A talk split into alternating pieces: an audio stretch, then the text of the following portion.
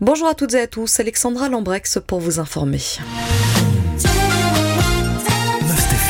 l'actu près de chez vous. La situation reste compliquée au sein du CHR Sambre-Meuse, indique nos confrères de la Meuse. Pour rappel, ils ont été la cible d'une cyberattaque vendredi dernier. Tout fonctionne encore au ralenti dans les centres hospitaliers, indiquent nos confrères. Le temps de prise en charge aux urgences est notamment plus long en raison du système informatique en panne. La demande reste donc la même actuellement, si ce n'est pour un cas d'extrême urgence. Évitez de vous rendre aux urgences pour ne pas les surcharger. De manière générale, chaque patient qui a un rendez-vous est contacté afin d'être informé du maintien ou non de ce rendez-vous. Une grande partie des rendez-vous sont annulés. C'est aussi le cas des, des hospitalisations programmées, des examens ou des interventions chirurgicales jusqu'à nouvel ordre, indiquent nos confrères. Sachez que les suivis concernant l'assistance médicale à la procréation, le centre de prise en charge des violences sexuelles, tout ce qui concerne les grossesses ou encore l'unité multidisciplinaire de cancérologie sont assurés. À partir d'aujourd'hui, le laboratoire doit à nouveau être opérationnel pour les prélèvements. En ce qui concerne la cyberattaque, une enquête judiciaire a été ouverte. En interne, le service informatique fait l'état des lieux afin de connaître l'ampleur des dégâts. À noter qu'à l'heure actuelle, aucune demande de rançon n'a été adressée au centre hospitalier. C'est ce qu'indique le service presse à nos confrères de la Meuse. Vous l'avez sans doute aperçu hier soir, un hélicoptère a survolé les culs des Sars. Selon nos confrères de la Meuse, l'engin était mobilisé pour un enfant tombé dans un plan d'eau. Les circonstances de la chute n'étaient pas encore connues. Une ambulance de Chimay est également intervenue. En province de Luxembourg, le vice-premier ministre Vincent Van Petegem était en visite à Terre hier. L'occasion pour lui de se pencher sur les problématiques rencontrées par les travailleurs frontaliers, indiquent nos confrères de la Meuse.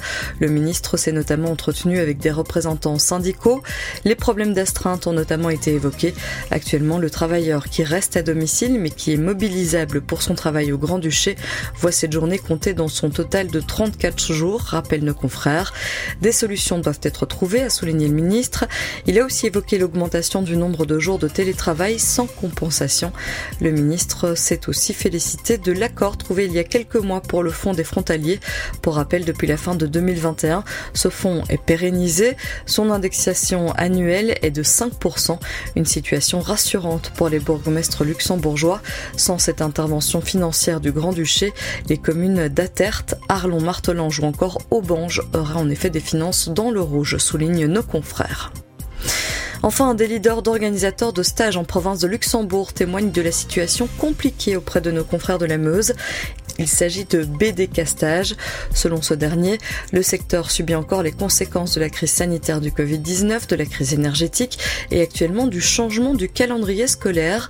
Les organisateurs de stages doivent s'adapter. Ils se sont notamment réunis en un mouvement pour l'extrascolaire et les stages, et ce afin d'unir leurs forces dans ce contexte compliqué donc. BDK constate une baisse de près de 35% des inscriptions pour les vacances de printemps. Pour l'été à venir, c'est 50% de moins d'inscriptions qui sont enregistrées par rapport à l'année passée. BDK ne baisse pas les bras pour autant, soulignent nos confrères. Pour plus de détails sur cette situation, rendez-vous dans les pages de la Meuse. Voilà qui termine ce point sur l'actualité en province de Namur et de Luxembourg. Je vous souhaite de passer une excellente journée à l'écoute de Must FM. L'info proche de chez vous, aussi sur mustfm.be.